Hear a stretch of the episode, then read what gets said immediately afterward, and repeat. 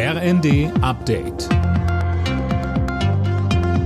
Stündlich neu. Auf den Punkt informiert. Ich bin Philipp Nützig. Guten Abend. Schätzungsweise mehr als 200.000 Menschen sind allein heute in Deutschland gegen Rechtsextremismus und die AfD auf die Straße gegangen. Die größten Demos hat es in Frankfurt am Main und Hannover gegeben. Einzelheiten von Uwe Schimunek. In Frankfurt am Main zählte die Polizei mindestens 35.000 Teilnehmer rund um den Römer und auch in Hannover wurde eine ähnlich hohe Teilnehmerzahl registriert. Die Kundgebungen gehen auch morgen noch weiter, dann werden größere Aktionen in Berlin und München erwartet. Ausgelöst haben die Proteste ein Treffen Rechtsextremer in Potsdam, bei der über eine massenhafte Abschiebung von Menschen mit Migrationshintergrund gesprochen wurde. Die Werteunion hat sich für die Gründung einer Partei entschieden.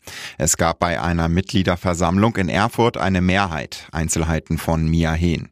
Die Werteunion wird angeführt vom ehemaligen Verfassungsschutzpräsidenten Hans-Georg Maaßen und hatte sich 2017 aus Protest gegen die Politik der damaligen Kanzlerin Merkel gegründet.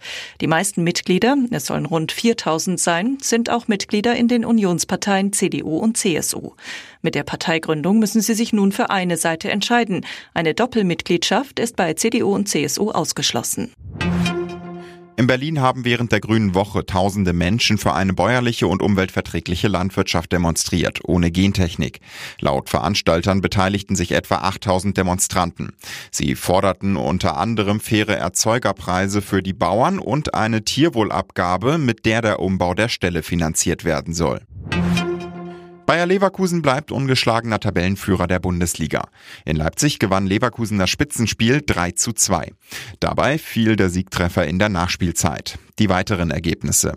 Freiburg-Hoffenheim 3 zu 2, Köln-Dortmund 0 zu 4, Heidenheim-Wolfsburg 1 zu 1, Darmstadt-Frankfurt 2 zu 2 und Bochum schlägt Stuttgart 1 zu 0. Alle Nachrichten auf rnd.de